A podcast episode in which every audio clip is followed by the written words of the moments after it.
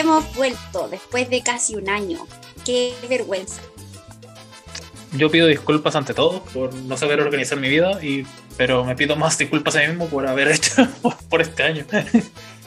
Hoy sí, pero es que de verdad, a ver, hay que revisar por ahí la fecha del último postcard.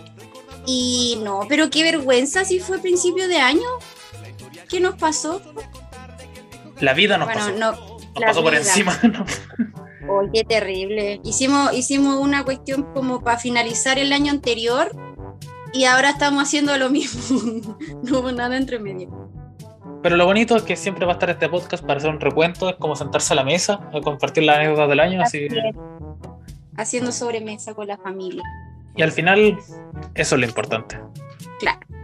En fin, bueno, este podcast, como decía mi Amix, va a ser un recuento de este 2022 que estuvo potente. Pero potente, potente.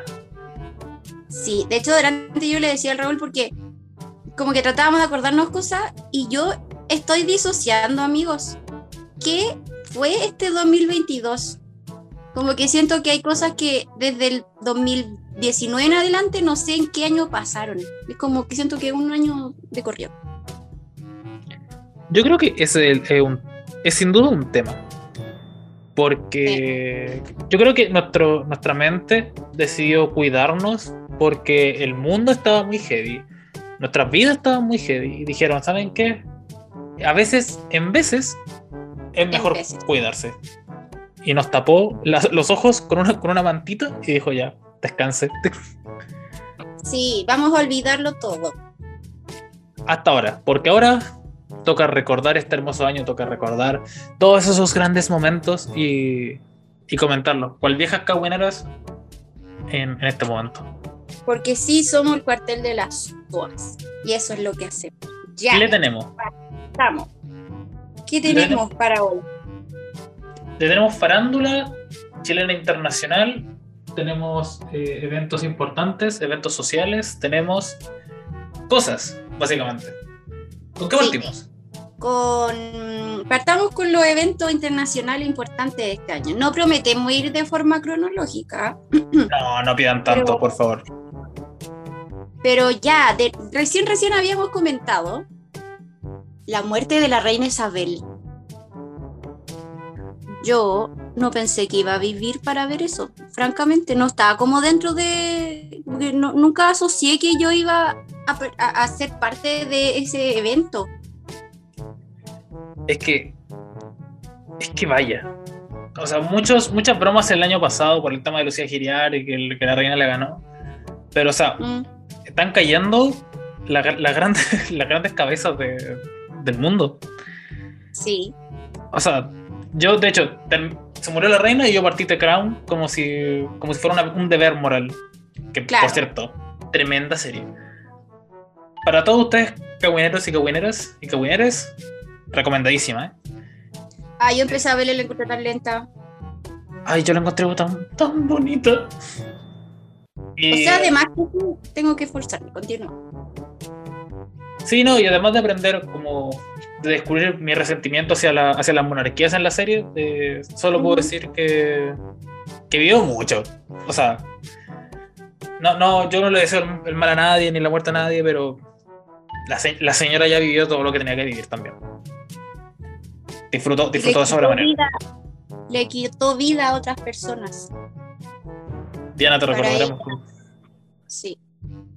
Es que a mí me, causaba tanto choque mental el que la gente llorara por ella, que la gente se tomara el tiempo para dedicarle un post, así como siempre te recordaremos, así fue así como... No, no me cae en la cabeza, de verdad, como, como tampoco amor propio. Yo, es el tema de la, de la gente que, que les gustan estas figuras de autoridad y que son como, se creen la raja. Es como, no sé, es lo más raro que siempre, siempre pienso así como, ¿cómo te gusta esta figura tan terrible, tan, tan violenta en tantos sentidos? Es como que no. Qué mal. Pero este ha sido un año de figuras violentas, en todos los lados. Sí, yo creo que, o sea, como es parte de la cultura así heavy hardcore, de Inglaterra, y Europa, yo creo que es natural de la gente de Inglaterra sentir algo al respecto, sentir sentimientos. Pero de ahí en otros lugares, así no. Incluso siendo alguien como británico, igual aunque te cause algo, igual para mí es como, ¿por qué lloras? A mí, es literalmente una amiga de cuenta. Sí. Luego, por favor, desperté. En fin, pero la, la, cosa es que yo, yo recuerdo muy bien, porque esa... Eh, ah, recordemos también que murió Lucía Iriart. Grande momento en la historia. Entonces, con respecto a estas dos señoras, escuché muchísimas veces se va a morir, se va a morir, está enferma, está hospitalizada, está con riesgo de no sé qué, bla, bla, bla. Entonces llegaba un punto en que uno decía, a ver, cuando uno no ve a estas personas con el certificado muerte, así como en el cajón, yo no voy a creer esta cuestión. Y sucedió. Es como cuando murió Lucía y hubo como media hora de, nada, nada, lo de decir broma, es broma, no es broma, no es broma. Sí. Como que estaba esa sesión, salimos a celebrar, nos quedamos acá, fue un momento extraño cuando, cuando algo, algo que parecía imperenne, es como que no podía morir, eh, de repente sucede, se va de la existencia. Como no, no perecible. No perecible. Pero em, yo cuando, cuando murió esta señora, la, la versión de la reina Elizabeth aquí, cuando murió la Lucía, yo como que no podía creerlo, francamente, yo no podía creerlo, o sea, yo veía miles de noticias que decían como, oh, sí, falleció, falleció. Y yo no podía creer porque de verdad era como, es, eh, ¿is this real life? ¿Is this a fantasy? Y cuando murió la reina Isabel yo estaba en clase, entonces de repente me, me empezaron a llegar mensajes como, se murió la reina Isabel. bueno, la reina Isabel. A todo esto, ¿por qué traducen los nombres al español? No lo entiendo, no lo entiendo. Como el príncipe Guillermo, la, la princesa Catalina. ¿What? No tiene ningún sentido. el príncipe Felipe. Y de repente, no, no, es el príncipe Felipe. No, hermanito, deja de cambiarle el nombre. Eso, eso, no, eso no pasa con nadie más. Exacto. Bueno, el punto es que de repente yo le dije a mi curso, así como, niños, paren todo. Se murió la reina Elizabeth. Y todos, ¿qué? Yo les puse las noticias, después fui al otro curso que me tocaba, les puse la BBC, así viendo la nota muy impactrueno. Yo de verdad a mis 26 años viví esos eventos históricos. Yo le decía a los chiquillos, a mi, a mi, a mi curso, a los cursos que los que estaban, como chiquillos, esto es un evento que ustedes después, no sé, en 50 años o 30 años van a decir, yo lo viví, yo me acuerdo que yo estaba con la profe Cami y nos puso la, la, las noticias yo estaba vivo ahí, yo de verdad. La gente, después los libros de historia van a escribir sobre nosotros. Cierto, o sea, es que hay gente que vivió y murió, o sea, nació, murió, y la reina Isabel estuvo como constante en su vida. Y, sí. y, o sea, y, ver ese, ese, ese, esa estrellita que se apaga es un, es un momento bonito. Onda vivió que dos guerras mundiales, casi una tercera, eh, pestes. Eh, o sea, yo, yo, no sé si fuera la reina Isabel hubiera querido vivir tanto. Ya a mis 40 diría, no, ya estamos. Yo de verdad no quiero llegar más allá de eso. Si es que ya, 50 por ahí. Pero después yo quiero bajar al descanso eterno. ¿Cachai? Así como llame San Pedro, porque llegar a cuánto, del 96, 94, no sé, es como o sea, ¿qué hacía con su vida? Francamente, ¿qué hacía a los 90 mil años? Salía a pasear, a ver su infinita cantidad de perros. Qué fome la vida, yo lo encuentro bastante fome. Sí, o sea, yo, yo tengo su miedo de que si yo a los 60 no soy igual, o sea, literalmente idéntico a Federico de City Tour, yo no quiero seguir viviendo. Eh, me sumo. Claro, es que tengo, tengo como esa hambrita que Quiero ser como Sofía Vergara. Exacto, o sea, tengo como ese modelo a seguir y si sé, que si no soy capaz de cumplirlo, o sea, ¿para qué? ¿Qué, para qué seguir viviendo si no puedo ser Federico Instituto? Sí, le quiero mucho. En fin, sería entretenido saber cómo lo viven. A lo mejor algunos de ustedes eh, radio escuchas no les importó y no los culpo, pero si les causó algo, no podría Continuemos. ¿Qué otra cosa? ¿Qué otra cosa vimos? Yo creo que hay que recordar con lo que se acabó el año pasado y terminó, o sea, empezó el año pasado y terminó como a el primer trimestre, que fue todo el caso de Johnny Depp y Amber Heard. Sí. Amber Heard. ¿Qué, team, eres? ¿Qué casa eres? Soy, soy casa, ambos eran unos locos, se han frenado. Ninguno merecía nada porque estaban chalados de la cabeza, ambos. Yo digo absolutamente lo mismo. Es a mí los dos eran culpables. Si meten los presos, loco. Es que, o sea, Amber Heard estaba loca, pero los mensajitos que se marcaba el Johnny Depp con sus amiguitos. No, claro. Sí, chao. Ambos. Así, terapense, por favor. Y después no salgan más de sus casas. No, sí, porque o sea, eso pasa de ser como lo insano que de pareja insana, eso pasa a ser como algo. O sea, no voy a medicar a nadie, pero o sea, para psiquiátrico. No. No tiene ninguna clase de sentido. Sí, porque era ya una cuestión así como muy violenta, ¿cachai? Como abusiva de parte de ambos. Entonces, para mí era como. Y bueno, a mí. Yo tengo un diagnóstico, gente. Eh, mi diagnóstico es borderline o trastorno limítrofe de la personalidad. Eso significa que tenemos problemas como ser muy extremos en todo. Entonces, por lo mismo yo tengo esta, este don, esta maldición de hilar muy fino. Entonces, para mí, eh, no sé, alguien dice algo para mi funable, así, no, imposible. Tiene que, porque, y le encuentro mil razones y yo hilo demasiado fino.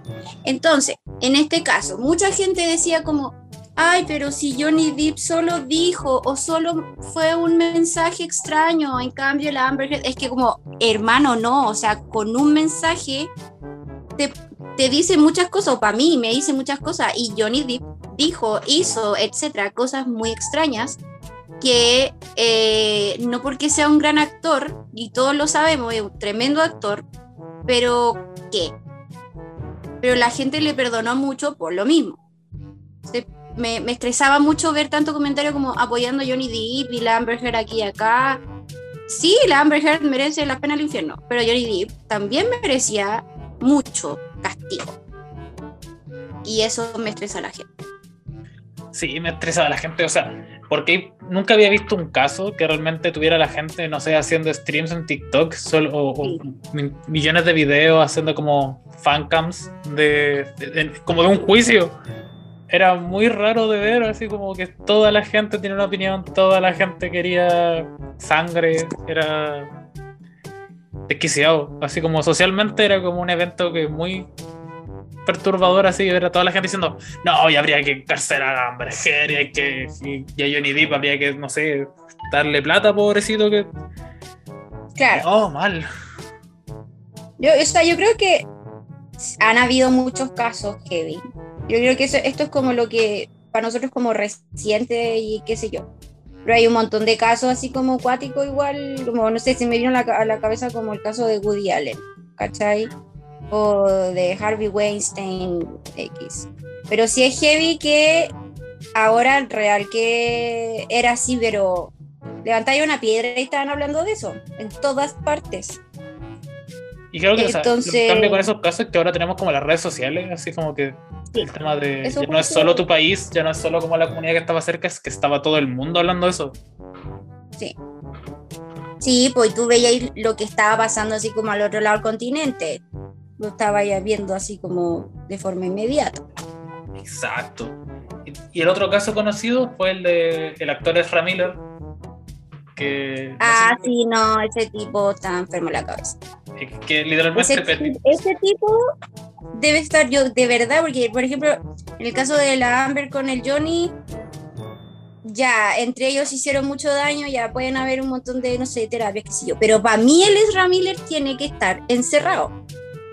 Sí, Así, encerradísimo, de por vida es que, o sea, eso era lo más, yo creo que lo más loco de ese caso fue el tema de que de repente pasaba una entre semana y semana como que salía tres noticias y una era así.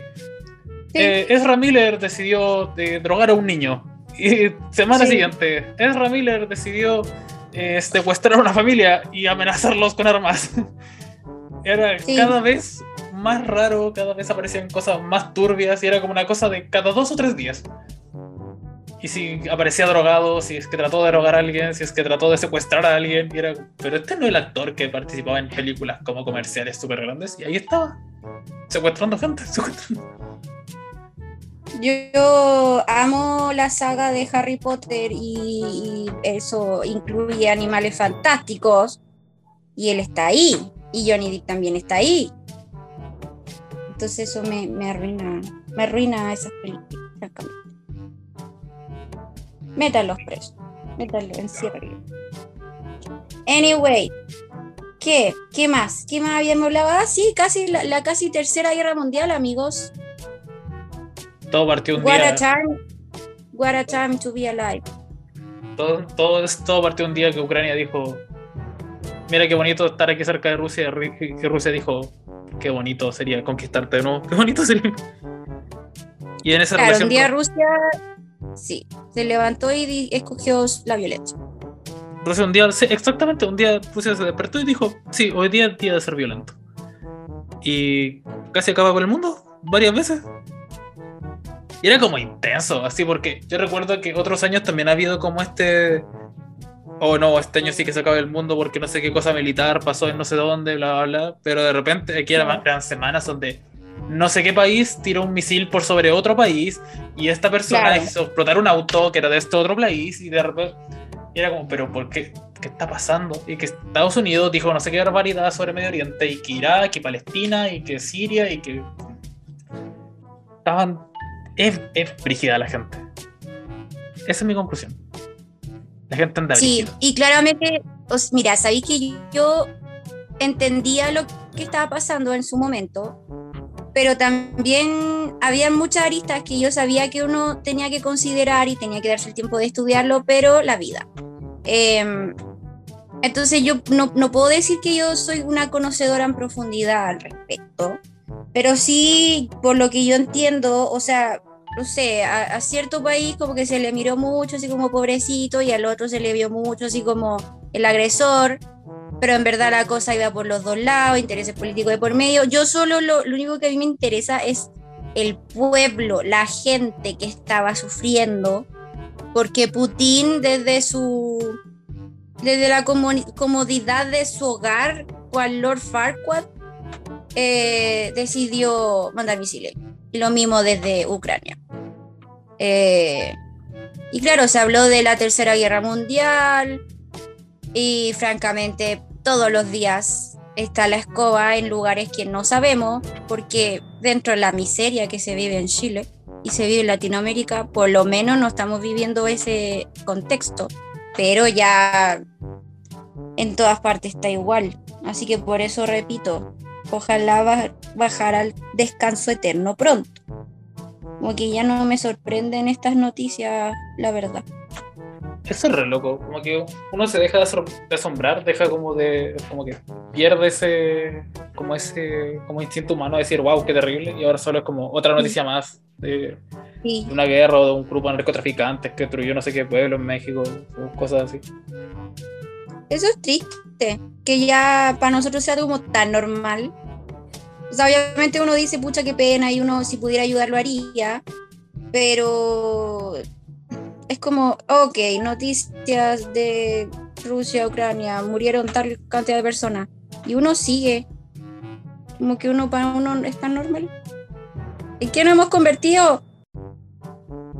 en que nos hemos convertido, porque uno un día está muy concentrado en, en ver las cosas de Ucrania y de repente te empiezas a agobiar y ya solo te interesa ver si Will Smith le volvió a pegar a una persona. Porque ese fue otro de nuestros eventos del año. Will Smith decidió, Oh, señor. decidió subir a los, al estrado de los Oscars Sí. y pegarle a Chris Rock porque eh, él había hecho un chiste sobre que su esposa estaba pelona. Proba- probablemente en un tono similar al que dije yo. Will Smith, si Claro. estás viendo esto, no quiero que sepas que no lo hice con mala intención. Eh, no me pegues, por favor. ¿Verdad que Will Smith está en Chile, po? Está, en- está en Punta Arena. ¿Cuál, ¿Cuál Terminator va a venir a mi casa caminando hasta acá? Sí, o como en búsqueda implacable. Anyway, sí, estuvo heavy porque yo me acuerdo que estaba con una amiga, estábamos como conectadas por videollamada, parece que estaba viendo al mismo tiempo. Y de repente así yo salió Chris Rock y yo así como, eh, como que el humor, esa es como, como El ¿cómo humor de los Oscars es de los peores crímenes que yo he visto nunca. Entonces yo no estaba pescando y como que cambié la página, estaba escuchando, cambié la página y de repente mi amiga queda así como impact trueno. Y así como, ¿qué está pasando? Y, y, de, y yo no entendía nada porque más encima, en ese momento, silenciaron el programa, o sea, Sí. como el evento. Entonces nosotros no entendíamos qué estaba pasando. eh, y después tuve que, tuvimos que buscar noticias por todos lados. Después la gente que estaba ahí empezó a subir video y qué sé yo. Y quedó la escoba. Y fue. ¿Qué, qué, qué? A ver, en retrospectiva, ahora que ya pasó todo un año, ¿qué opinión tienes tú de ese suceso? Eh, ya, o sea, igual quiero contar mi experiencia, porque yo est- estaba con- también con un amigo hablando sobre los Oscars, ambos habíamos visto casi todas las películas de ese año, así que estábamos así como, oh, qué bacán esto, no sé qué. Y se sube Chris, o sea, se sube Chris Rock, que entiendo que tiene, tenía hasta ese entonces una relación media cercana con Will Smith, entonces yo veo el momento del slap, del, y digo, ah, debe ser parte del, como del, del- de la broma, ¿no? Y de repente se mutean las cosas y dije, oh, debe ser problema de la aplica- del, del lugar donde lo estaba viendo, porque está en un lugar terrible pirata, terrible feo, tratando de ver el- la presentación. Como buen latino. como buen latino, que no, no pasaba nada, no pasaba nada, y yo, ¿qué está pasando? Y de repente se confirmaba de que, él- que estaba enojado de verdad, que se lo habían llevado, no sé qué. Dije, oh, la, la embarrar. Primero culpé a Chris Rock de haber hecho un chiste muy inapropiado, de meterse con gente y de que el humor arcaico está mal.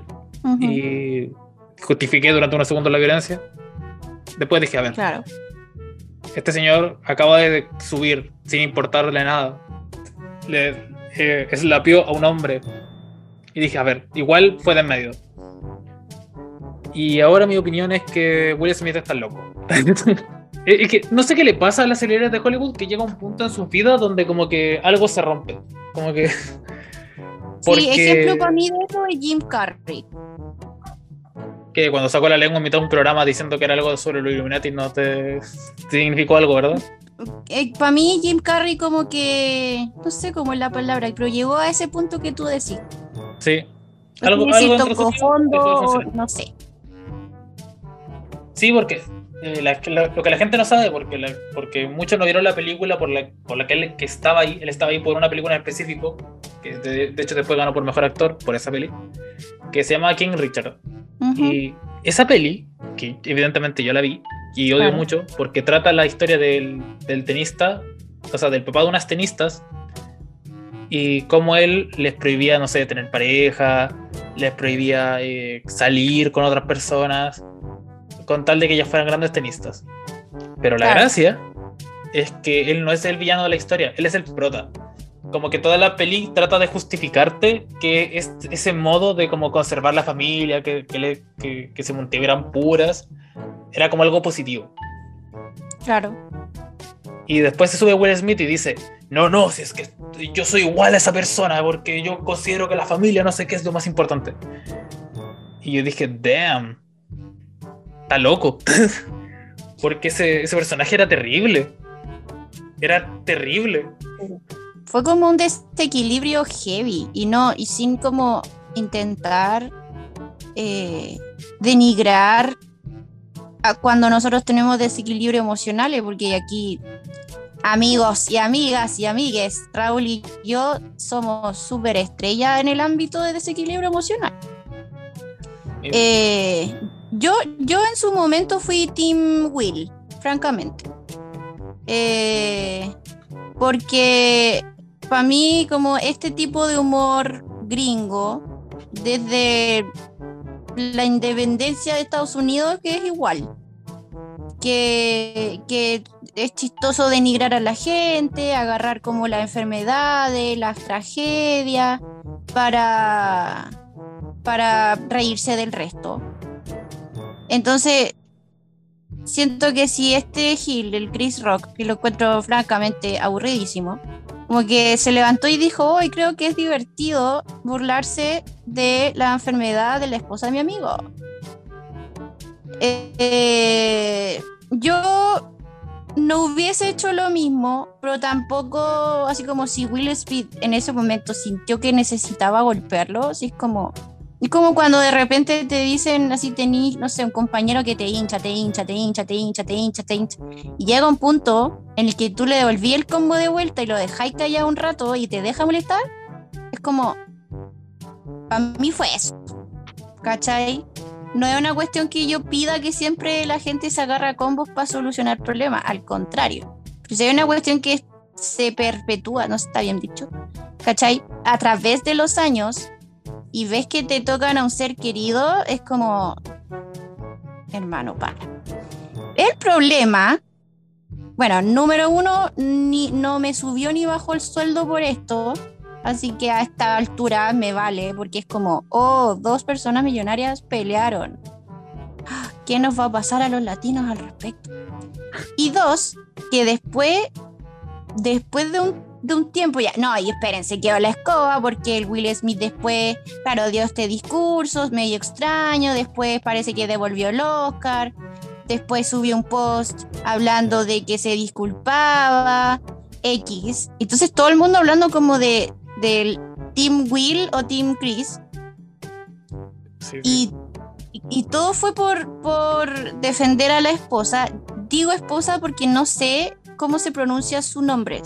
Jada, Yada, no, no recuerdo. Pero el punto es que después pasa el tiempo y ella dice, yo no le pedí que me defendiera, no sé por qué hizo eso. Y con eso yo dije, nada. Yo dije, siendo, siendo, ya, imaginando que yo soy la esposa de Will Smith y él le hace esta cuestión, puedo estar muy en desacuerdo con lo que hizo. Y yo diría, pucha, ¿sabéis que voy a llegar a la casa y voy a pararle los carros a este tipo? Eh, pero yo no haría eso porque siento que es súper traidor como hablar mal, o sea, tu, tu, esposo o lo que sea, porque al final, no sé, están casados pero tienen sus vidas cada uno por su lado. Pero el loco te, te defendió y está en boca de todo el mundo y lo están juzgando para bien y para mal y, tú qué decides? Ah, no sé, no sé, Nayo. Él tiene que asumir. Venga, po. Yo, yo eso no lo perdono, francamente. ah, sí. Tú, intenso. Este es, este hace un año de tomar bandos. Un año de, elegir cosas. Sí, sí, qué bien dicho. Y otra de esas elecciones fue que este año eh, se rechazó la nueva constitución. Y ese, ese tema a mí me tuvo podría tanto tiempo. Lo supe, o sea, me di cuenta. Lo sé. Eh, fue un momento de muchas diferencias, fue un momento de la politización y la gente eh, estuvo muy intensa, especialmente en Twitter. La, la gente puede que se haya puesto un poco intensa. Violenta, sí, poco, poco usual. No, eso no se ve.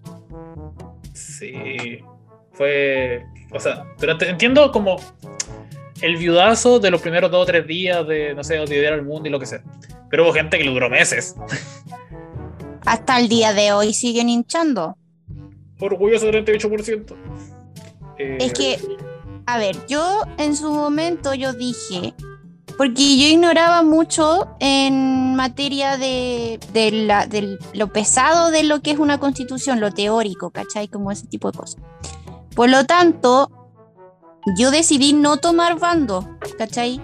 O sea, yo no, no dije nada ni sí, voten porque, para que se cambie o no, no voten porque, ¿cachai? Porque yo sentía o sea, yo tengo gente cercana a la que le importa mi opinión, así como a mí me importa la opinión de otros. Entonces yo decía, si yo digo cualquier cosa, yo puedo estar guiando a la persona a tomar una muy mala decisión porque yo no estoy lo suficientemente educada al respecto. Entonces, como por responsabilidad afectiva, digámoslo así, eh, yo no quise hablar del tema, o sea, como no, no, traté de aprender lo más que pude. Eso fue lo único que hice. Pero después, o sea, para mí era como, rechazaste, ok, eh, ¿cómo, la, qué lo, lo aprobaste? ¿Sí? ¿Eso es lo contrario? Ya. ¿Aprobaste? Ok, listo. Pero después fue, eh, a ver, se volvió muy violenta la cosa. Yo vi lo peor del chileno, francamente, vi lo peor del chileno, porque tú podías estar en desacuerdo con él, yo sé que tú eras muy de la prueba, y está bien, ¿cachai? Eh, porque tú consideras que era lo mejor para el país y, qué bueno que, que, para ti era importante como mostrar tu postura, ¿cachai? Pero eh, vi gente como lo que más me molestó, el roteo a otras personas oye, que fue heavy, es que de verdad esa cuestión de, ay, los chilenos somos súper solidarios, es que sabéis que se vio lo peor del chileno, yo, ay, señor. Yo de verdad en un punto cerré Twitter, era demasiado, porque era como, soy del 38%, eran como una secta, y sigue gente así como en su nombre de Twitter, soy del 38%, si eres parte del otro es porque, eh, no sé, eres leproso. Eh, o, sí, lo típico de como, ay, claro, votaste rechazo y te estáis lavando la cabeza con, con la balosa. Ya. O la gente que se burlaba de la gente que vive en Petorca. Así como, eh, ay, votaste rechazo y te estáis muriendo de sed y no te podéis bañar porque no tenía agua. Y así. Como, ¿cuál es ¿Cuál es tu objetivo? Estáis humillando a otras personas, estáis roteando a otras personas, estáis usando sus luchas para humillarlos. Eso no se hace. Y eso se vio mucho este año y fue terrible. Eso, para mí, el tema de la constitución, que en un punto para mí fue una esperanza, algo alegre, algo que que, Chile se vio muy unido al respecto, eh, que se vio que, mucha gente tenía como muchos sueños respecto al país, etc., se tornó en, en decir, por eso los ovnis no vienen a colonizarnos, porque les da cringe entrar a este planeta. En fin. ¿Qué, te pasó a ti? O sea, yo era, y que bueno, soy eh, perrita loca buena para la prueba. Perrita loca buena para probar. Lo sé.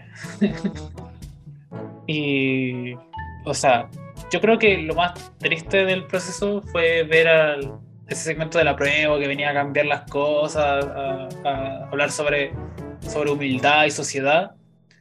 Eh, actuando igual que la clásica derecha conservadora, roteando, eh, como denigrando a la gente.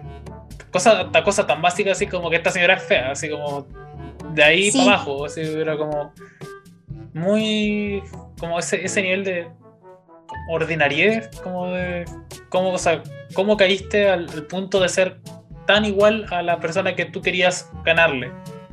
Exacto te volviste como. Te volviste una persona al rechazo. Con tus comentarios apruebo, es literalmente si yo cambiara la palabra apruebo por rechazo, sería como ese clásico bot diciendo cosas horribles. Sí.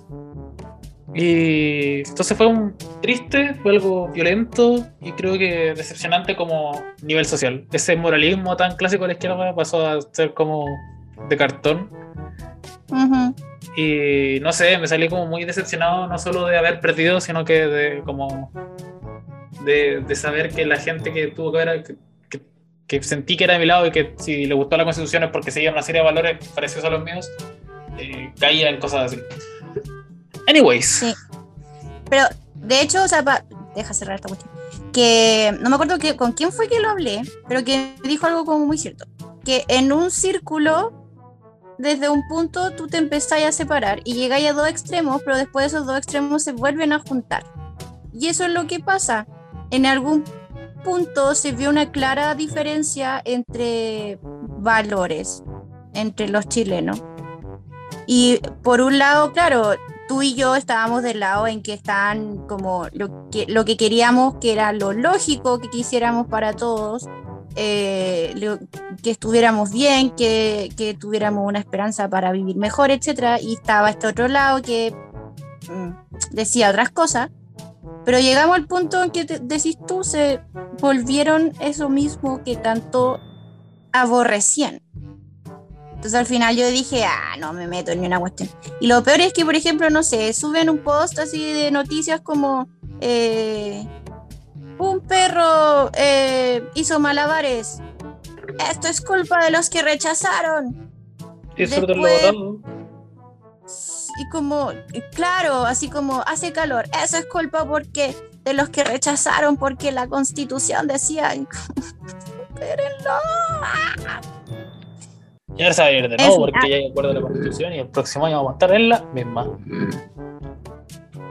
De hecho, el otro día me puse a pelear con un tipo en Twitter, debiste haberlo visto, que estaba enojado porque estaba enojado porque estábamos viendo lo del cagüín de la Anita Alvarado, que lo hablaremos en este episodio.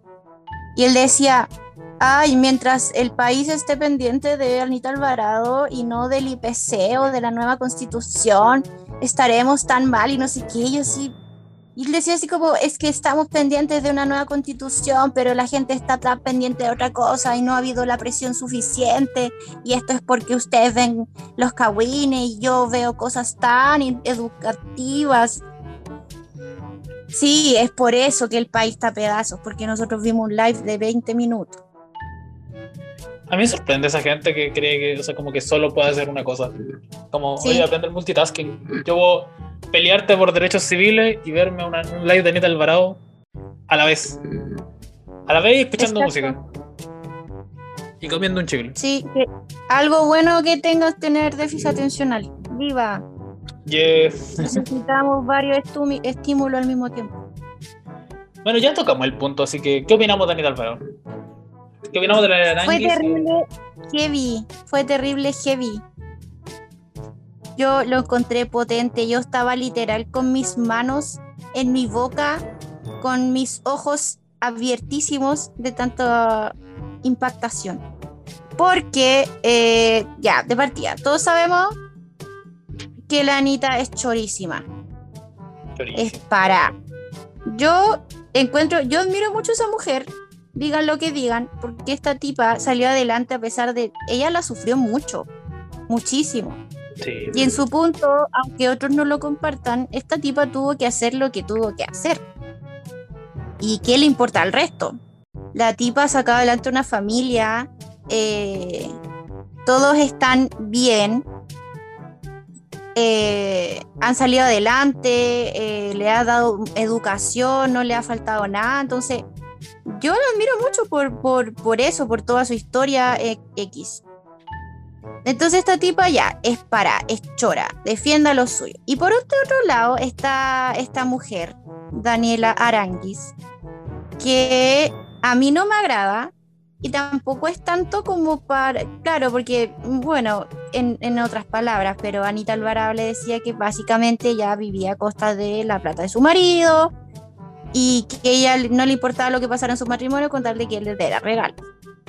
Y eso es volada de cada uno. O sea, ¿qué me importa a mí? Porque no me afecta en nada y cada uno elige cómo vivir su vida. X. De hecho, qué bacán que te mantengan en mi sueño. El problema es que ella ha hecho de su vida el abusar verbalmente y el hablar mal de otras personas, sobre todo de mujeres, eh, es relevante, pero por por la forma en que se refiere al resto, por discriminar, por denigrar.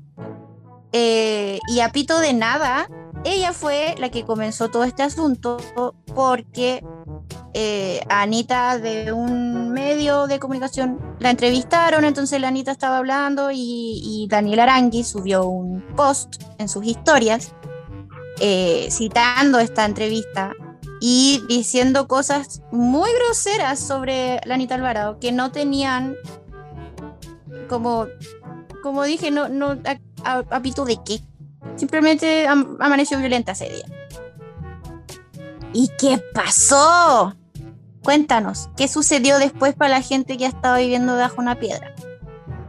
Y de repente Anita le mandó tremendo video diciendo, yo mañana voy a hacer un live y vaya a dejar la mansa cagada. Y de repente eran 82 mil personas, dos estadios nacionales, expectantes a ver qué tenía que decir Anita Alvarado, la reina.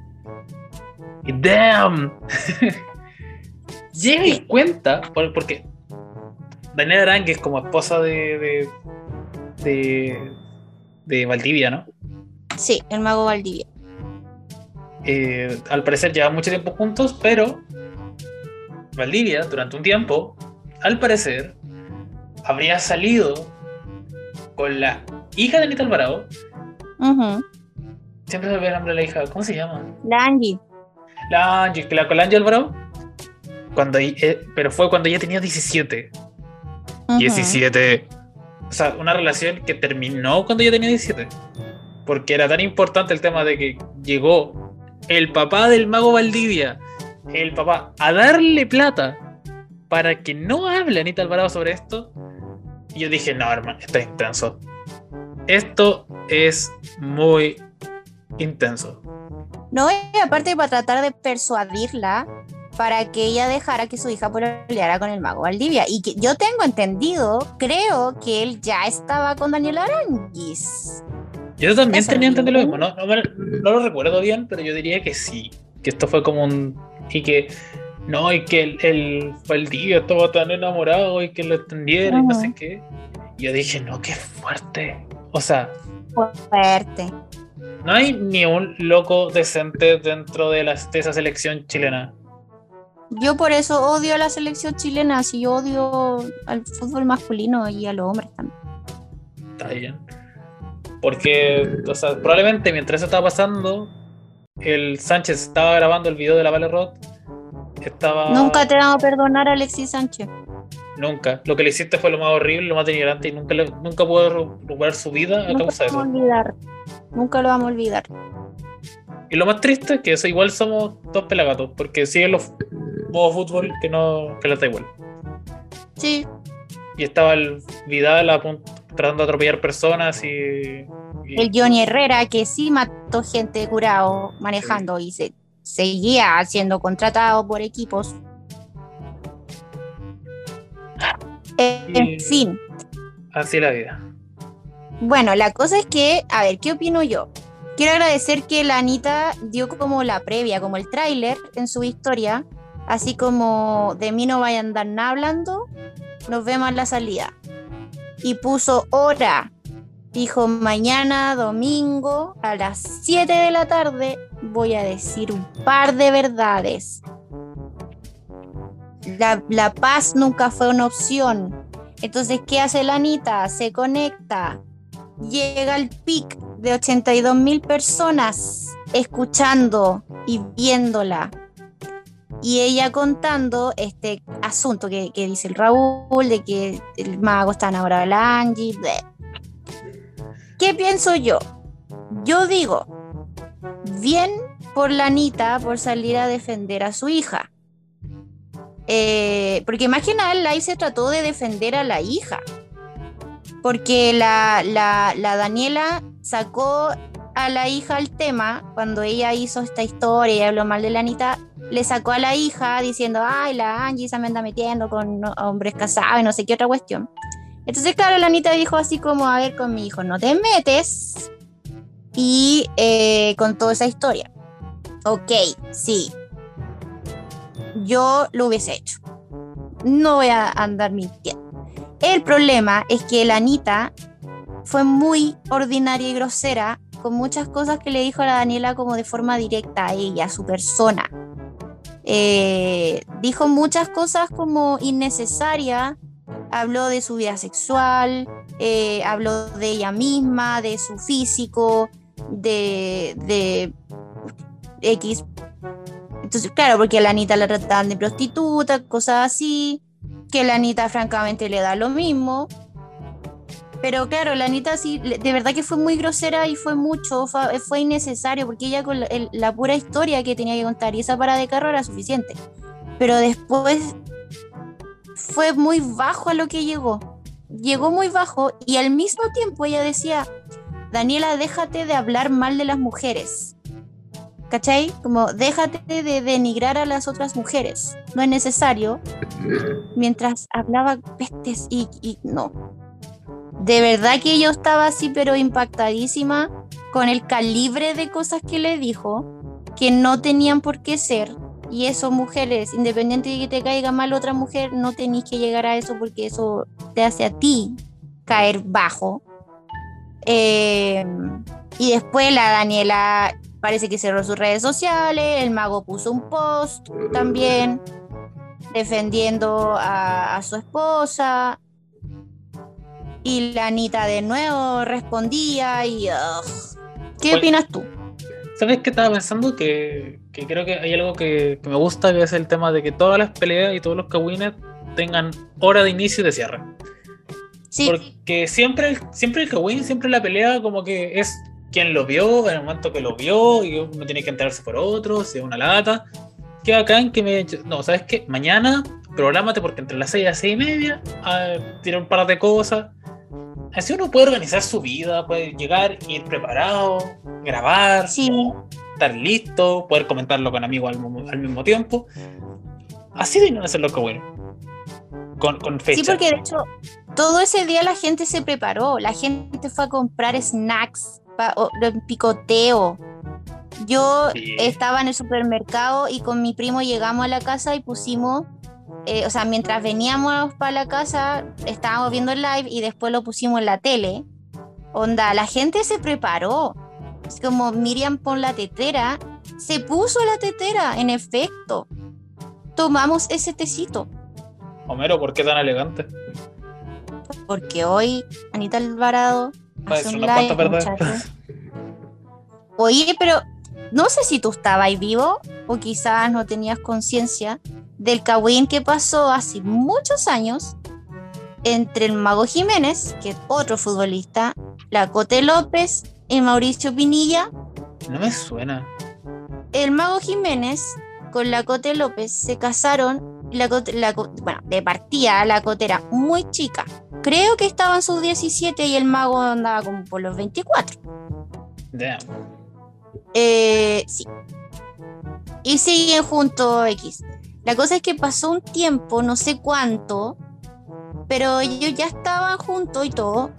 Y un día pillaron a la Cote López con eh, Mauricio Pinilla, que ella había ido a la casa de él, o él iba, había ido a la casa de él. Pero la cosa es que se, se sabía que eh, ellos habían estado juntos en una casa.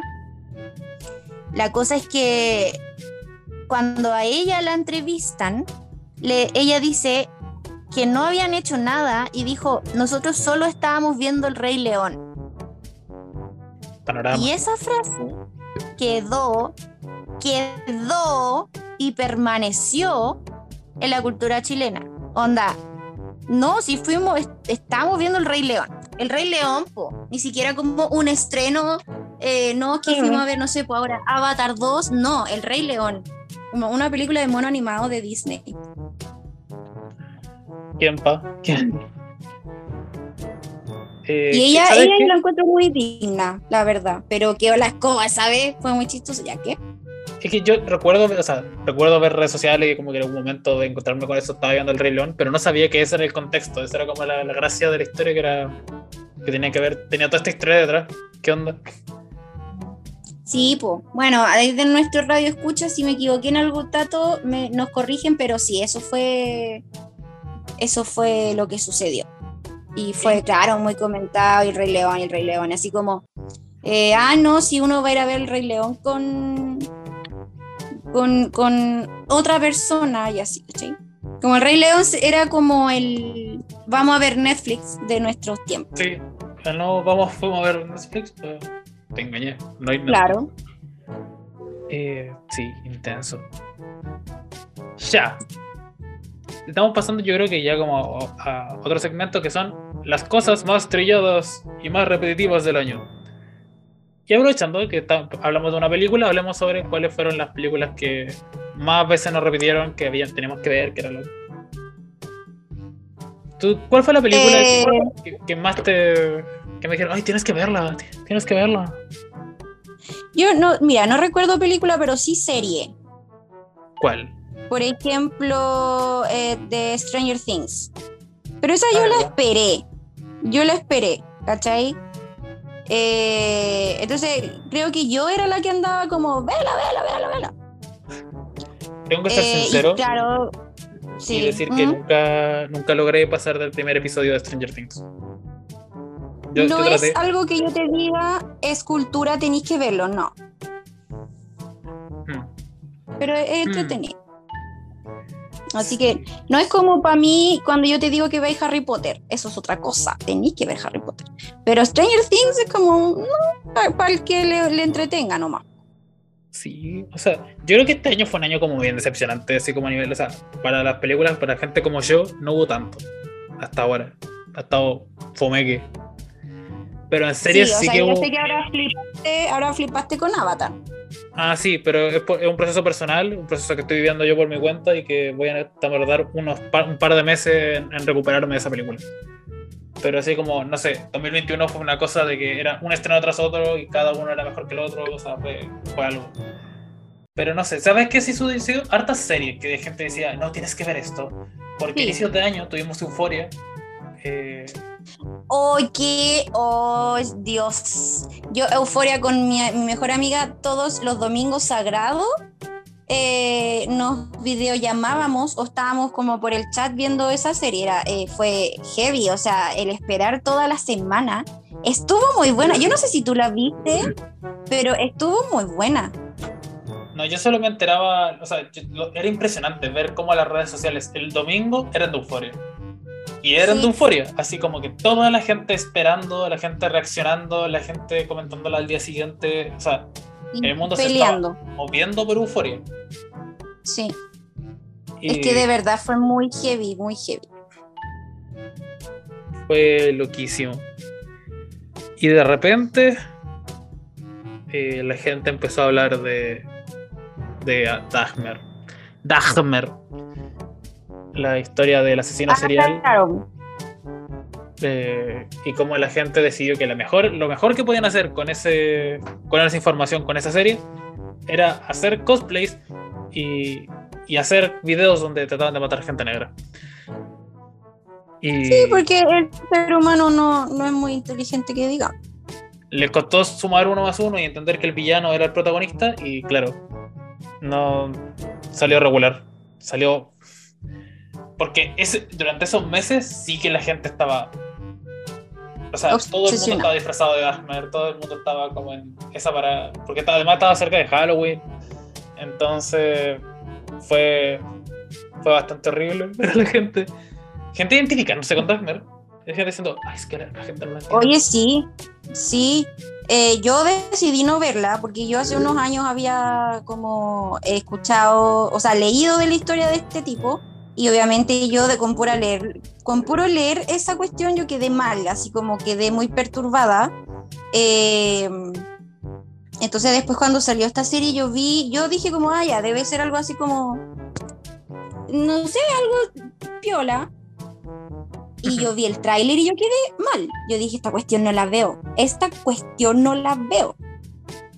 Bueno, se destaca el trabajo de Evan Peters, siento yo.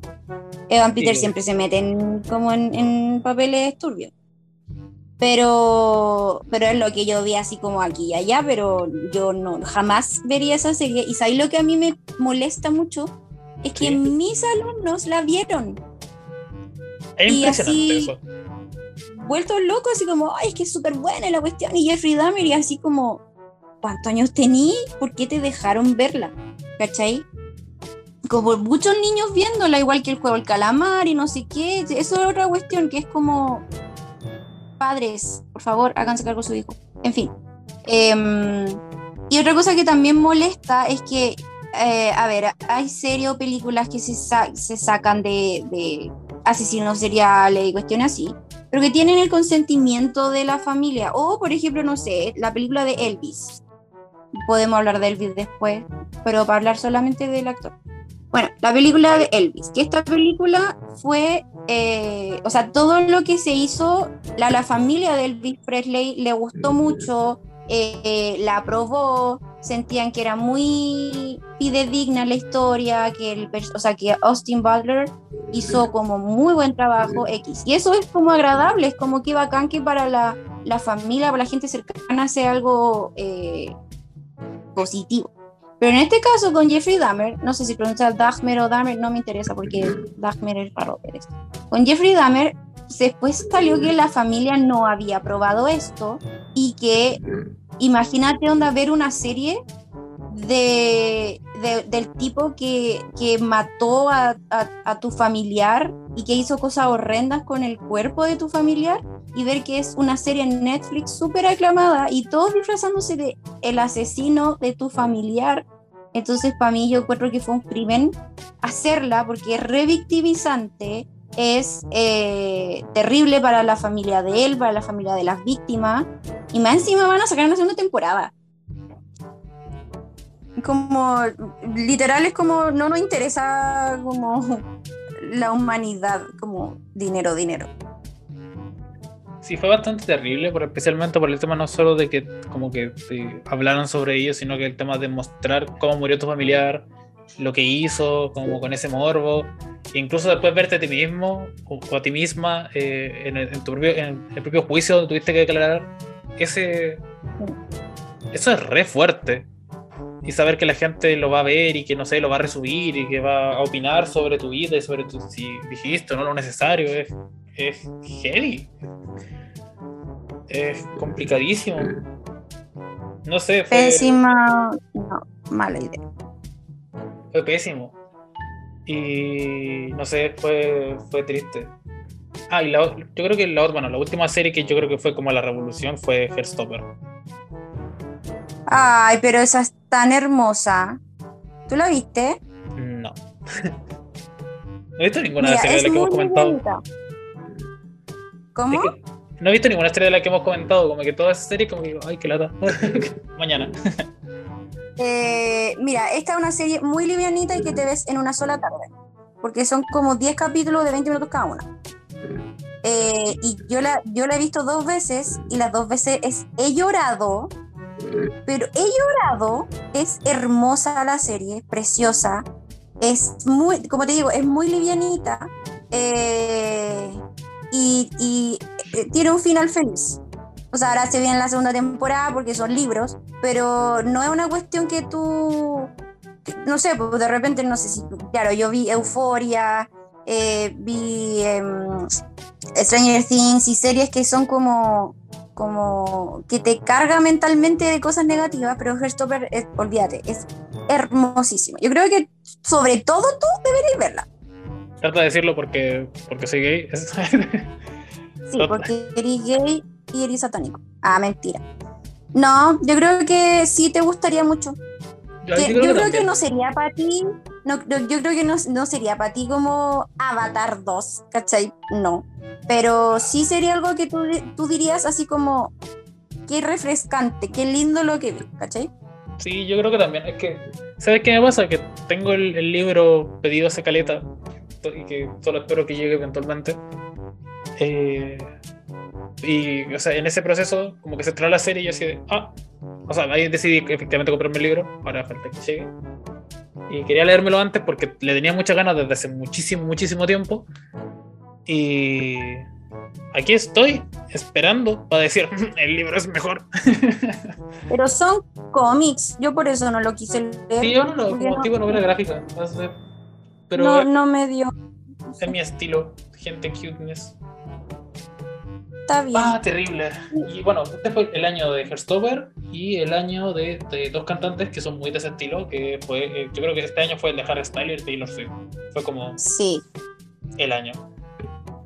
Espérate, nos saltamos Merlina. ¿Viste Merlina?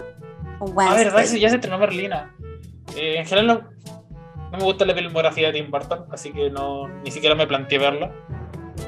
Eh, he escuchado críticas diversas, así que no sé. O sea, sé que se volvió como el estreno del año, así como que todo el mundo vio Merlina. O sea, Wednesday. Yo no la vi y tampoco pretendo verla. Porque, por ejemplo, mi hermana la vio y la encontré, lo encontró horrendamente fome. He visto muchas críticas que a ti te dicen como que pa. Sí, no, sí. Es largo, chao. Pero, o sea, se volvió literalmente, creo que el estreno en de habla inglesa más importante que ha tenido Netflix nunca. Así como que todos están viendo Wednesday. Y no sé por qué en Latinoamérica se decidió ponerle el nombre de Merlina. Pero sabes que a mí, a mí me, me agrada como, como suena, así como Merlina. Para mí Wednesday es como, pff, what? ¿Por qué le ponéis miércoles? O sea, porque y- toda y familia obviamente en otro- como nombre extraño. Eh, Ay, como que vaciaron una piscina acá afuera. O sea, sí, pero Wednesday no, no, es, no suena bonito para mí, pero es como Sí, sí. gramatical, no sé qué. Bueno, en España lo trajeron literal y le pusieron miércoles a la chica. No, no lo dudo. Pero el punto es que no lo hemos visto, así que no vamos a hablar de eso, pero sí eh, fue el boom. Sigue siendo el boom heavy. Ya, obviamente, como lo sobreexplotaron, ya es como, "Oh, ya no quiero ver más sobre este personaje. Ya, en fin, ¿qué estamos hablando recién? Ah, sí, el boom de Harry Styles y Taylor Swift. Y De hecho, también lo estaba con- pensando. Como estamos con la experta de uno de estos dos cantantes, así que creo que merece especialmente el, el tiempo para hablar sobre Taylor Swift. Sí, tra- tra- trataré. Ah, sí, pues claro. De. Em, me voy a voy a tratar de resumirlo igual, porque he hablado tanto de Harry Styles que ya a este punto como que ya es como leave me alone. Pero obviamente es por culpa mía. Em, sí, este año, este año este sujeto eh, lanzó su tercer disco, que ha sido el boom, o sea, desde que salió el primer single hasta el día de hoy sigue estando en los primeros lugares de todas las listas. Spotify, Billboard, X. Hasta el día de hoy. Por muchos meses, junto con Bad Bunny, por muchos porque Bad Bunny igual se sacó un buen disco, por muchos meses estuvieron en el primer lugar, como entre los dos, así como peleándose el primer lugar de, los álbumes más escuchados de Spotify. Entonces sacó el disco, que a la escoba, eh, después empezó sus sus tours, partió por, eh, bueno, obviamente Estados. Unidos. Loco, ¿sabéis que yo quiero decir eso enfrente de todos? Porque partió su tour, ya estuvo en Europa, después se fue a Norteamérica, ahora anduvo en Latinoamérica, pero este loco América. no para. Este No para. loco no para. Y yo siento que de verdad, y somos muchas en esta lucha, que lo están sobreexplotando. Porque en, en Europa tú veías y era como noche tras noche, un día parecía, o sea, yo sé que están todos los países juntos, pero hermano, era de un país a otro. Como que un día aparecía en Ámsterdam, el otro día aparecía en Alemania, al otro día aparecía en Francia, al otro día, así, pero así, seguido. Se mandó dos rondas de 15 conciertos seguidos, uno en el Madison Square Garden y el otro en el Kia Forum, así, 14, 15 conciertos al hilo, para después seguir con, las, eh, con el tour. Acá en Chile no alcanzó a estar ni un día, ni siquiera como 24 horas, porque llegó en la madrugada desde Perú y después terminó el concierto y se fue rajado a Argentina ya a las 2 de la mañana y ya estaba en Buenos Aires. Entonces como a mí me preocupa, yo siento que o este loco, ni Dios ni mi Señor lo quiera, pero este loco o, no- o se va a morir o un día va a desaparecer para siempre. Heavy. Heavy Eh, declaraciones. Sí, y lo, porque aparte sacó dos películas este año. Entonces piensen en lo que significa como hacer los, ¿cómo se llaman? La, la red carpet, la entrevista. Ah, otra cosa que dio vuelta al mundo, el, el- el escupió o no escupió eh, a Chris, Chris Pine. Vaya. Sí. Eso fue como casi como el, el charchazo de Will Smith. Sí, pero yo creo que tuvo incluso tuvo menos revuelo. Fue sí. más feo. Y Sí, Pero- de hecho, igual el Harry, como después, como al otro día, al par de días que pasó eso, como que él en, en su show le decía al respecto, así como, eh, tuve que ir como a escupir a Chris Pine, pero ya volví, ¿cachai? Eh, y claro, por ejemplo, la película de Don't Worry Darling, que oh, yo he pasado por todas las opiniones al respecto, eh, tuvo todo su chisme detrás, mientras se hacía, eh, con que este loco estaba con la Olivia Wilde. Habemos muchas que pensamos que eso era puro, así como. Porque justo cuando la película. Sí, cuando la película se empezó a rodar, ¡uy! Empezaron a estar juntos y la película, como que ya pasó su pic, ¡oh! Terminaron. ¿Qué, con, qué coincidencia? Eh, por ejemplo, la Florence Pugh, gran actriz, jamás promocionó esta película. Si uno la ve en sus redes sociales, ella siempre está promocionando sus trabajos, siempre está poniendo como post y qué sé yo. De esta jamás habló. De hecho, en la red carpet eh, ni siquiera estaba con el resto del cast. Ella andaba por su lado. Como todos, todos sabíamos que ella odiaba esa película. Yo creo que se va a repetir por siempre de haberla hecho. Eh, y fue como el gran debut de Harry, que ya había estado como en otras películas, pero fue el gran debut de él como protagonista. Y ahí ya, bueno, hay opiniones mixtas. En los Rotten Tomatoes, la película está pésimamente evaluada y no lo culpo. Eh, no. Tú, tú, igual la viste, po. Eh, y la comentamos en audios, como en episodios propios de, de, de eh, entonces, bueno. Ah, después salió My Policeman. ¿La viste al final? Vi los primeros 25 minutos.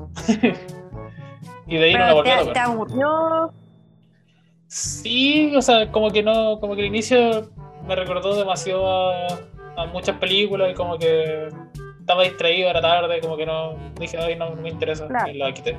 Y después me enteré que como el, la historia de verdad, que era como de hecho, solo porque me llegó un clip de la, de la escena del, del beso.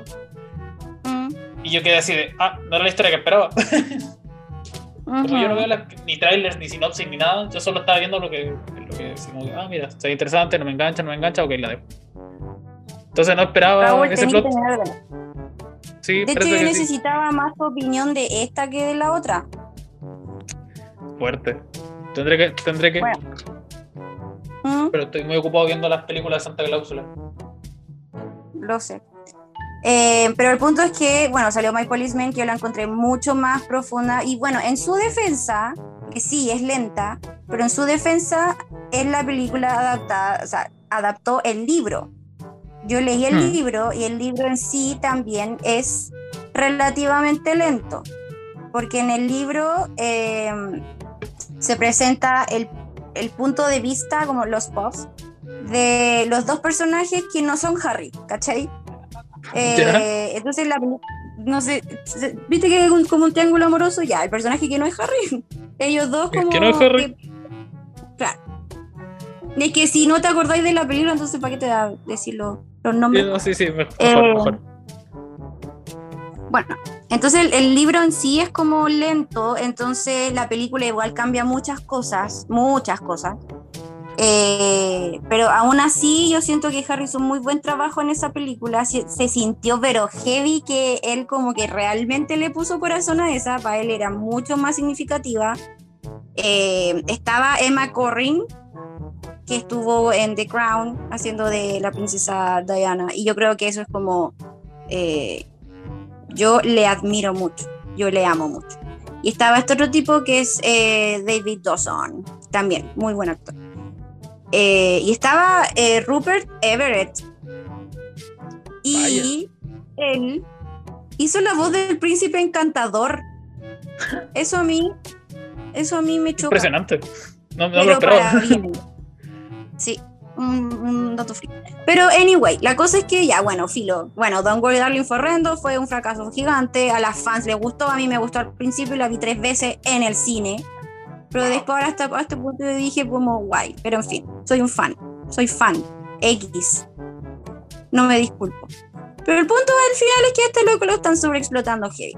Vino a, a Chilito y también fue muy polémica esa venida porque su energía no fue en nada en como lo que como fue en otros países, pero hubo varios temas de por medio. Al final yo llamé terapia porque yo salí mal del concierto, pero llamé terapia. No era culpa de Harry al final.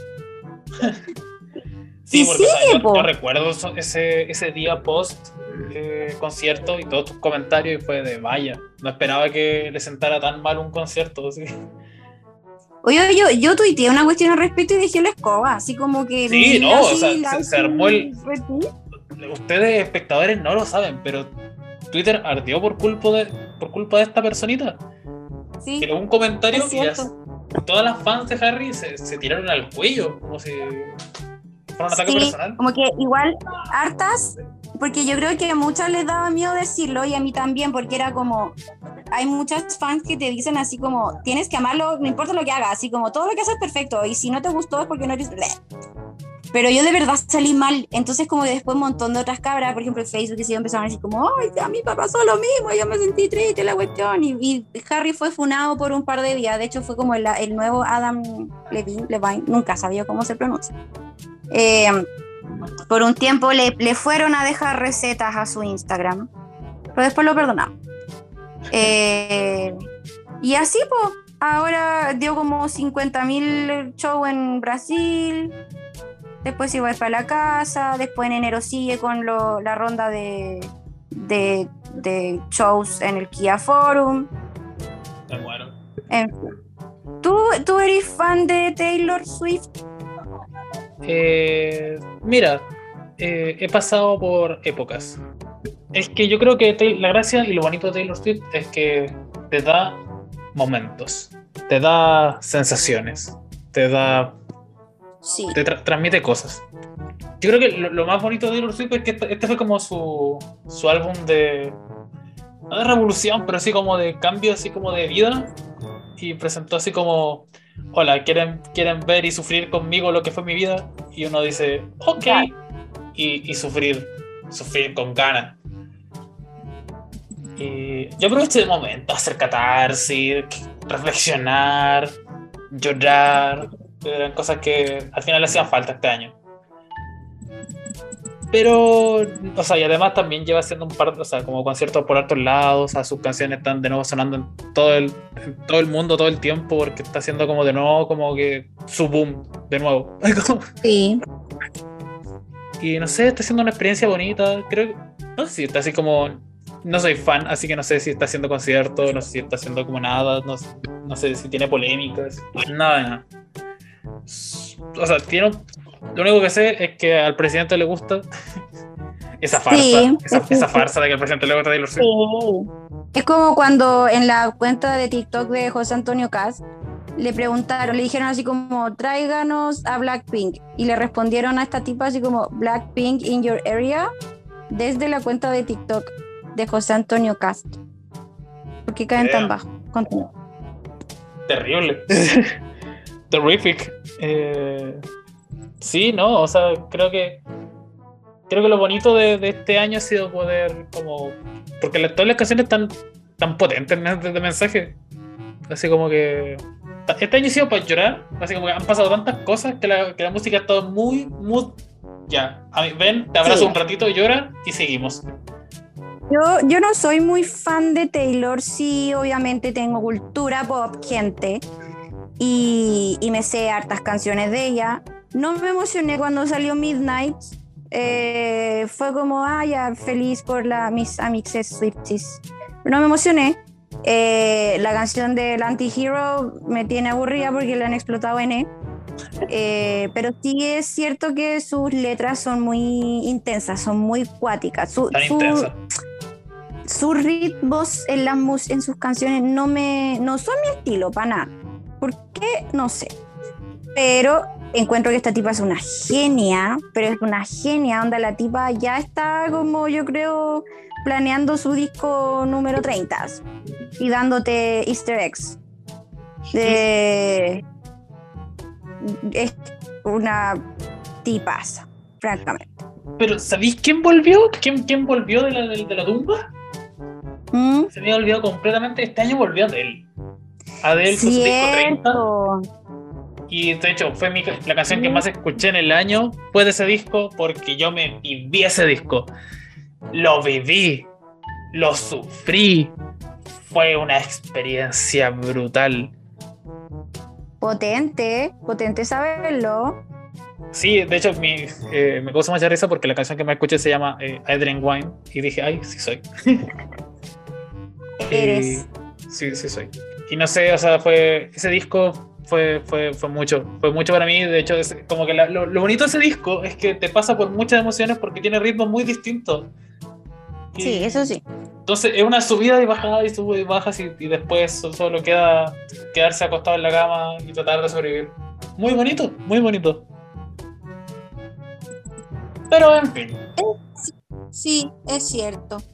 Bueno, para ir finalizando, entre comillas, cuéntanos cómo estuvo tu año en tu vida.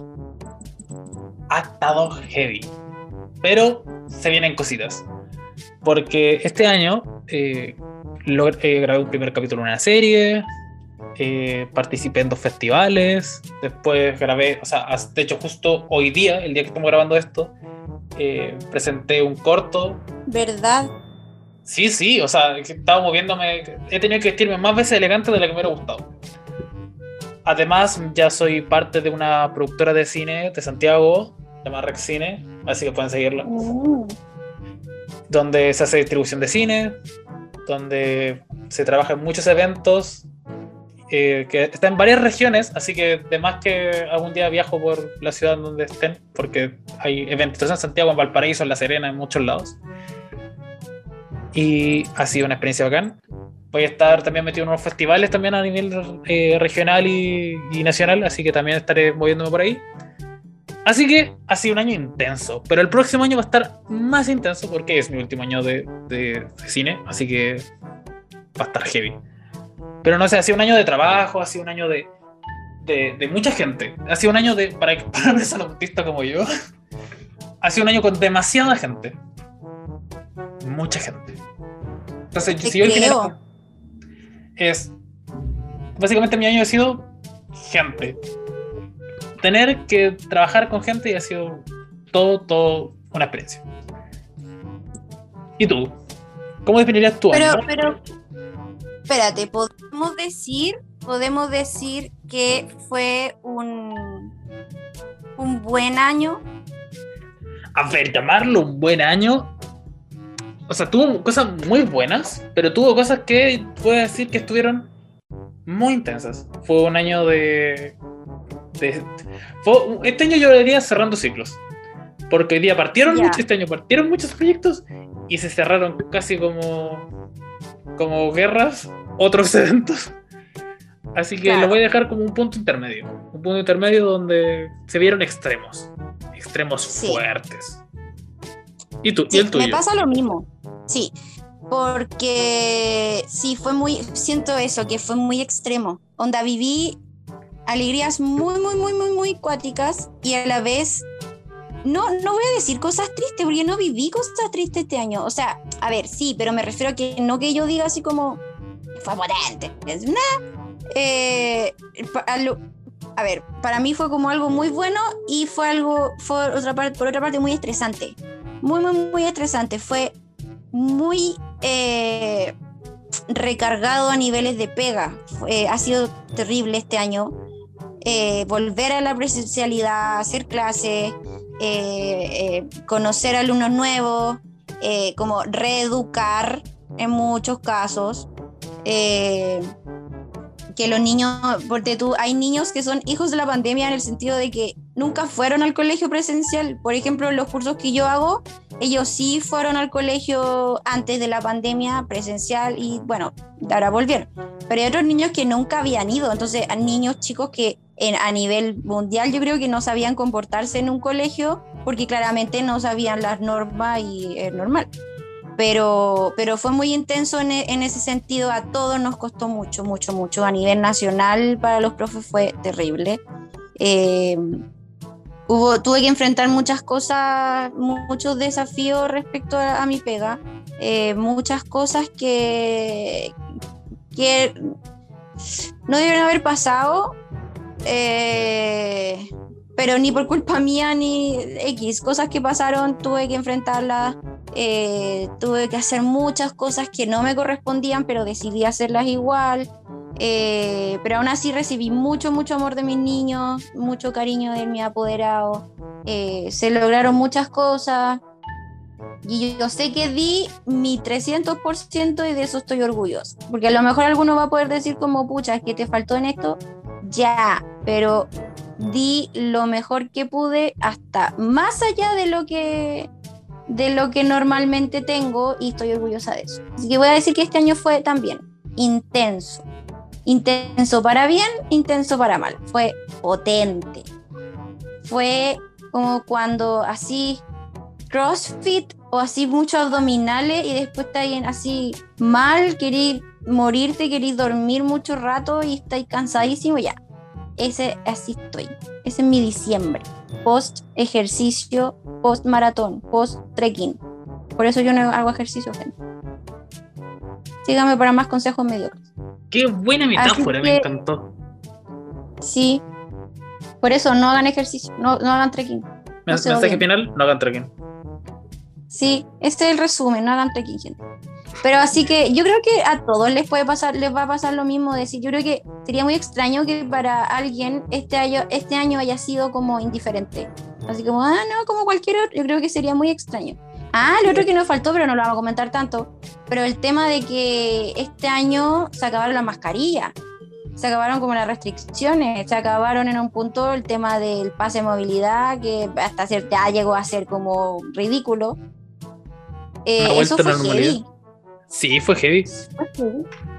O sea, encontrar o sea, volver a estar como tan apegado a tanta gente y que, o sea, porque la mascarilla te da como un lado así como de seguridad, pero ahora como que yo veo a la gente sin mascarilla y como digo, oye, como que me están contaminando, como que me están, como que me están llegando como demasiadas cosas de una persona que no conozco. Sí, por ejemplo, volvieron la alergia, volvieron los resfriados. sí o niños que durante todo el año, el periodo de la mascarilla, yo no, sabía cómo era su cara. Y ahora, bueno, a muchos niños todavía usaban mascarilla y era si no hallaba cómo sacársela. Y de repente, no sé, de repente tomaban como comían algo, tomaban agua y la cara de ellos y de mucha gente en general era totalmente nada que ver con lo que tú te imaginabas. Era como cuático eso. Entonces yo ahora soy la más bigote y él no sabía que tenía bigote hasta que se sacaron la mascarilla. O sea, yo, yo conocí a una persona dos años y esa persona tenía bigote y yo no lo sabía. Sí. Algunos, no sé, unos niños tenían la cara más redondita, otros la cara así como más cuadrada y cosas así, y no iba para nada con tu imagen mental de ese niño. Sí, sí.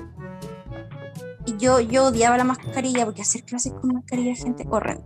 Pero en fin, eh, fue un año rígido, un año de extremas subidas y extremas bajadas, una, un carrusel de caballitos de Fantasilandia, fue una montaña rusa. Esperemos que este 2023 esté lleno de aventuras, chismes sobre todo, pero que sea tranquilo, que nuestra estabilidad emocional en efecto esté estable, esté equilibrada. Esos son mis buenos deseos para el 2023, que tengamos cosas bonitas, que se vengan cositas, pero que no afecten a nuestra estabilidad emocional al punto de querer eh, que baje San Pedro y te lleve. Sí. Yo creo que nadie va a quedar indiferente este año. Así que. Sí, la muerte está infravalorada y está subestimada. La muerte es una gran idea. No, mentira, gente, no, no, no. No sé si. No, lo estamos haciendo de broma. Quédense tranquilitos. Es broma. Es, broma. Ya. Sí, eso que dices tú, que no creo que haya alguien indiferente eh, en ese sentido.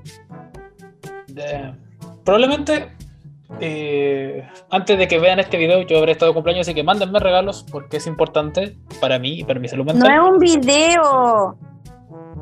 Sí, esa, ¿Qué, ¿Qué, es un video?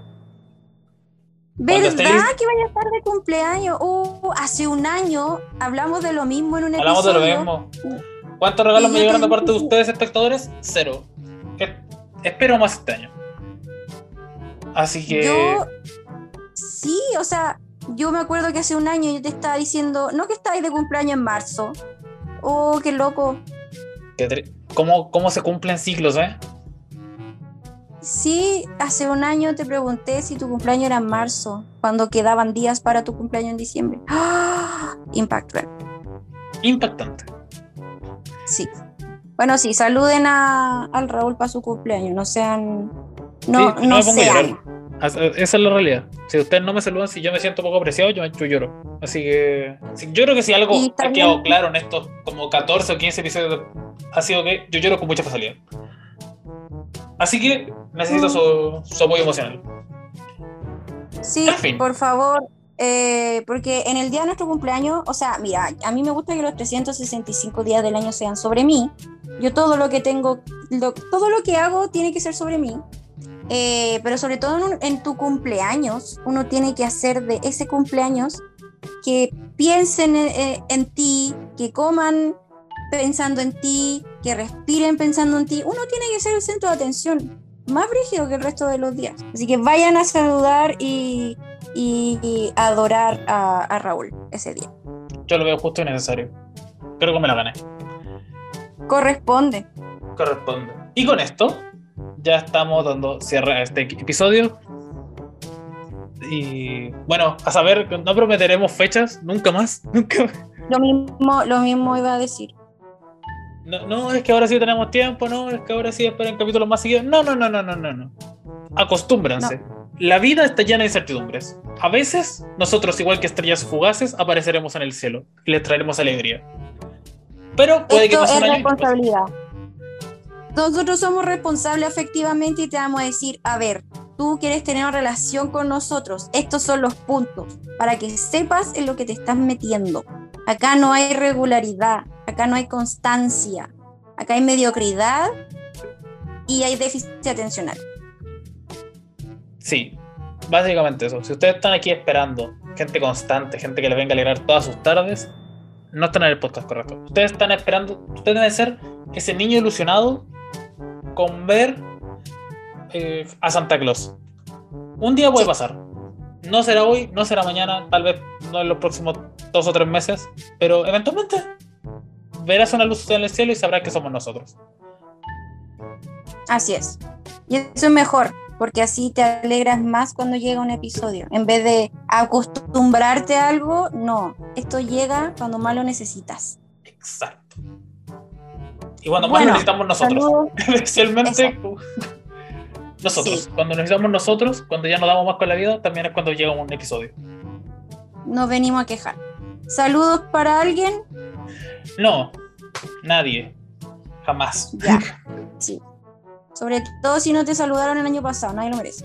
En mi caso, eh, saludo a mis alumnos que espero que no conozcan este podcast y que nunca lo escuchen. les quiero mucho, de hecho me deprimo cuando se van de vacaciones. Eso, gente. Pasen lo bonito. Disfruten. Sí, que tengan un lindo fin de año. Más con responsabilidad. Aléjense de ser como Valdivia. Ay, sí, por favor. Tengan amigos como nosotros, no como Mago Valdivia no como la Daniela Aranguis. Y júntense con gente como la, Anita Alvarado para que tengan fianza. Y recuerden que si van a pelear, dejen anotado con anterioridad cuándo va a ser, para poder ir a grabarlos. No, no se denigren entre ustedes, pero hagan esa comida. Exacto. Hasta luego. Se me cuidan. Adiós.